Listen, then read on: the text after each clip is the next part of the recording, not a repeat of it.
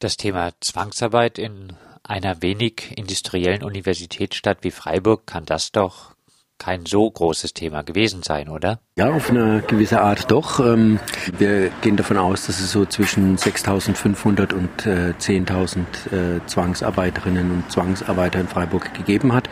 Freiburg natürlich nicht eine typische äh, Industriestadt, Industriemetropole wie jetzt im Südwesten vielleicht Stuttgart oder Mannheim, wo natürlich weitaus mehr Zwangsarbeiterinnen und Zwangsarbeiter beschäftigt waren.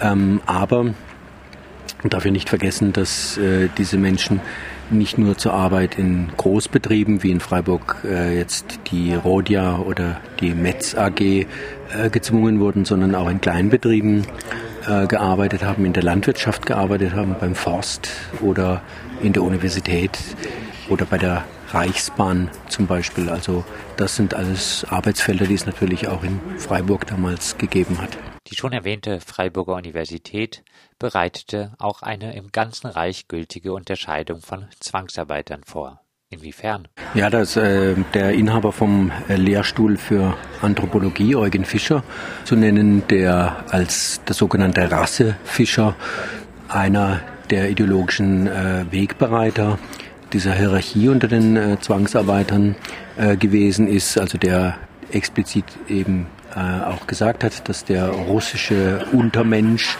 wie die Nazis gesagt haben, auf der untersten Stufe steht und dass die sogenannten germanischen Völker, also da wurde zum Beispiel Dänen oder Holländer darunter subsumiert, äh, dass die weiter oben oder oben stehen. Also dieser anthropologische Lehrstuhl in, äh, an der Freiburger Universität gehört auf jeden Fall zu den ideologischen Wegbereitern dieser Hierarchie unter den Zwangsarbeiterinnen und Zwangsarbeitern. Die Hierarchie spiegelte sich auch in Abzeichen wider, die Zwangsarbeiter und Zwangsarbeiterinnen tragen mussten.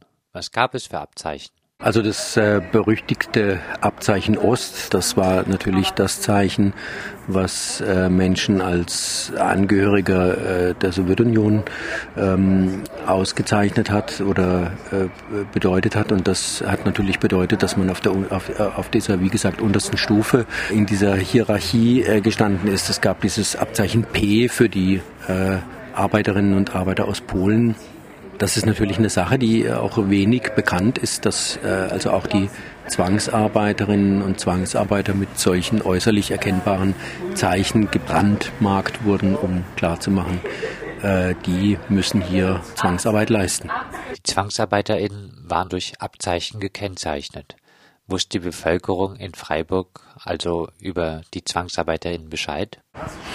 Also die Bevölkerung in Freiburg hat es mit Sicherheit mitbekommen. Ich habe auch äh, berichtet von dem äh, Zeitzeugenbericht äh, von Inge Kaufmann, die die Ankunft dieser Frauen aus äh, der Ukraine im Freiburger Hauptbahnhof miterlebt hat. Äh, die dezentrale Unterbringung von den äh, Zwangsarbeiterinnen und Zwangsarbeitern in Freiburg hat auch dazu geführt, dass es natürlich viele Nachbarschaften gab. Das Einzige, was vielleicht Menschen nicht mitbekommen haben, äh, ist, dass es äh, so viele Zwangsarbeiter und Zwangsarbeiterinnen in Freiburg gegeben hat. Aber zum Beispiel diese unhaltbaren Zustände in dem äh, sogenannten Ostarbeiterlager in der Sortierstraße, das war in Freiburg durchaus bekannt, denke ich. Die Nazis hatten teilweise aber auch Angst vor dem Kontakt zwischen Zwangsarbeitern und Bevölkerung. Deshalb gab es die sogenannten Polenerlasse. Zahlreiche äh, polnische Zwangsarbeiterinnen und Zwangsarbeiter waren ja in der Landwirtschaft tätig. Auf so einem Bauernhof hat man äh, sehr eng miteinander gearbeitet, saß teilweise am gleichen Tisch ähm, hat die gleichen Arbeiten verrichtet. Aus der Sicht der Nazis hat das zu einer zu großen Nähe zwischen deutscher äh, Bevölkerung und den äh, Zwangsarbeitern geführt. Man hat gefürchtet, äh, dass das Verhältnis Herr und Knecht, äh, dass das da irgendwie durcheinander geraten könnte. Und dann hat man diese Polenerlasse 1940 äh, eben erlassen, die das verhindern sollte, die also auch eine räumliche Trennung vorgesehen haben und die Liebesbeziehungen unter äh, Zwangsarbeitern und äh, deutscher Bevölkerung unter strengste Strafe gestellt haben. Und sehr wahrscheinlich auch wenigen bekannt, ein Zwangsarbeiter, der Opfer dieser Polenerlasse wurde, arbeitete unter Zwang in der Greta-Fabrik, auf dem Gelände also, wo sich nun unter anderem auch Radio Dreieckland befindet Hier in der äh, Greta Maschinenfabrik hat ein polnischer äh, Zwangsarbeiter gearbeitet, Roman Kowalczyk. Und äh, Roman Kowalczyk hat im Oktober 1941 äh, hier angefangen äh, zu arbeiten, äh, hat 1942 dann eine Liebesbeziehung mit einer äh, Freiburgerin aufgenommen und wurde im September 1942 Vater von einer Tochter. Der Roman Kowalczyk wurde daraufhin äh, sofort äh, nach Neuengamme, das ist in Norddeutschland, in ein Konzentrationslager äh, gebracht und äh, ist dort auch ähm, im November 1942 äh, ums Leben gekommen, gestorben, ermordet worden, wissen wir äh, nicht genau.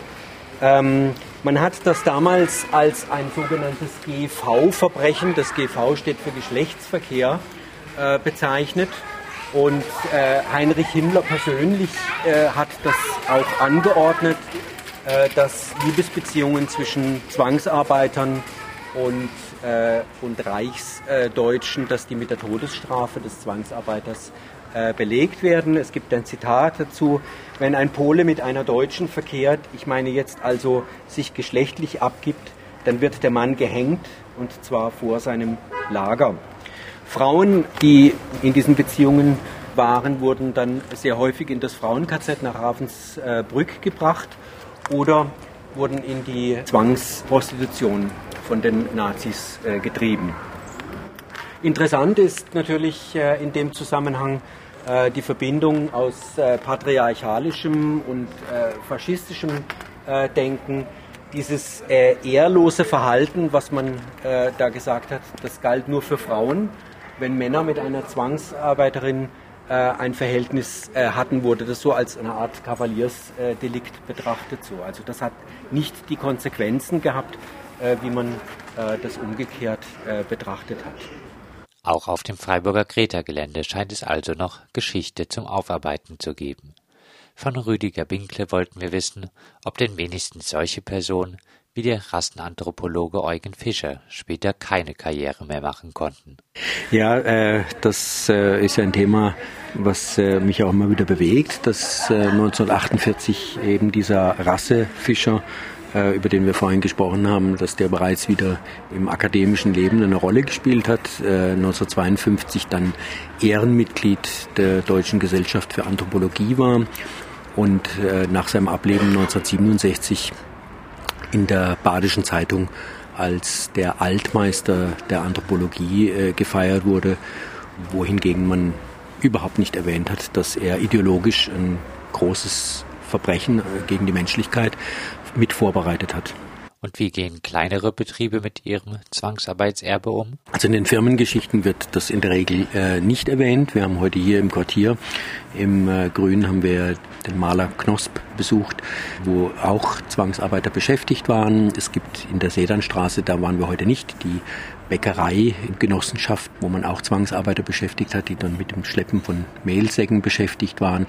Es gibt eine ganze Reihe Kleinbetriebe, die Zwangsarbeiter angefordert haben und die das aber in der Regel, sofern sie heute noch existieren, in ihren Firmengeschichten verschweigen. Das ist immer noch ein Thema, über das man natürlich nicht gerne spricht. Das Verschweigen der eigenen Zwangsarbeitergeschichte betrifft natürlich nicht nur kleine Malerbetriebe. In der Sedonstraße 8 ging der Rundgang auf das damals bedeutende Bauunternehmen von Heinrich Brenzinger ein. Interessant ist für uns ein Zitat von äh, Heinrich Brenzinger, wo er beschreibt, äh, was für ein Verhältnis diese Firma äh, zu den Zwangsarbeiterinnen und Zwangsarbeiter hatte, die äh, bei ihnen äh, arbeiten äh, mussten.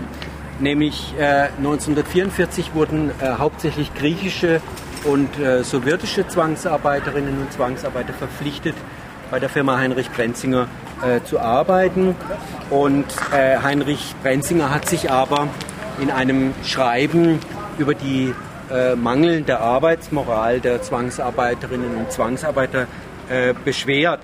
Seit Montag ist ein Trupp Griechen zugeteilt, eine furchtbare Zigeunerbande, die es aufs Stehlen, Betrügen und Schwindeln abgesehen hat. Die ersten Tage hat diese Bande nur das Arbeitsamt, das Wirtschaftsamt, die Deutsche Arbeitsfront, die NSV und wie die Stellen alle heißen, bis zum Vertrauensarzt bewegt. Bis wir mit Gendarmerie und äh, Gestapo, besonders aber durch eigene schärfste Maßnahmen dazwischen gefahren sind und allen Drückebergern, die nicht arbeiten wollten, das Essen entzogen haben. Erst das wirkte. Die äh, Firma Heinrich Brenzinger gibt es als Nachfolgeorganisation, äh, als Immobilienorganisation, äh, als Immobilienfirma noch heute. Brenzinger Wohnbau ist vielleicht einigen äh, ein Begriff. Äh, in der Firmengeschichte wird das natürlich äh, nicht erwähnt. Auch die Zusammenarbeit mit dem Reichsministerium von Albert Speer und äh, die Arbeit äh, in, der Befestigung, in der, äh, in der Kriegsmaschinerie, äh, das wird natürlich in der Firmengeschichte gerne verschwiegen.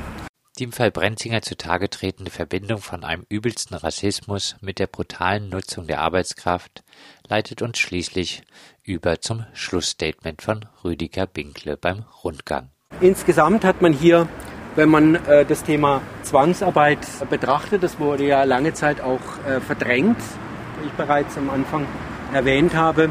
Ich glaube, ein Grund dafür, warum wir lange Zeit, äh, also bis in die 90er Jahre, keine öffentliche Debatte über den Zusammenhang zwischen Faschismus und Zwangsarbeit ähm, erlebt haben, liegt unter anderem daran, dass man natürlich in der Aufarbeitung der Nazi-Diktatur immer vermeiden wollte, den Zusammenhang zwischen kapitalistischer Ausbeutung, zwischen der Wirtschaft in Deutschland und äh, dem ideologischen System des Faschismus, das wollte man nicht äh, zusammenbringen. Im Gegenteil wird meiner Ansicht nach ein Schuh draus. Äh, ich finde das System Zwangsarbeit, äh, der Zusammenhang zwischen der Rassenideologie, die wir an der Universität äh, kennengelernt haben, und der Ausnutzung von Arbeitskraft macht viel mehr deutlich das, was Max Horkheimer einmal geschrieben hat, wer vom Faschismus reden will, darf vom Kapitalismus nicht schweigen.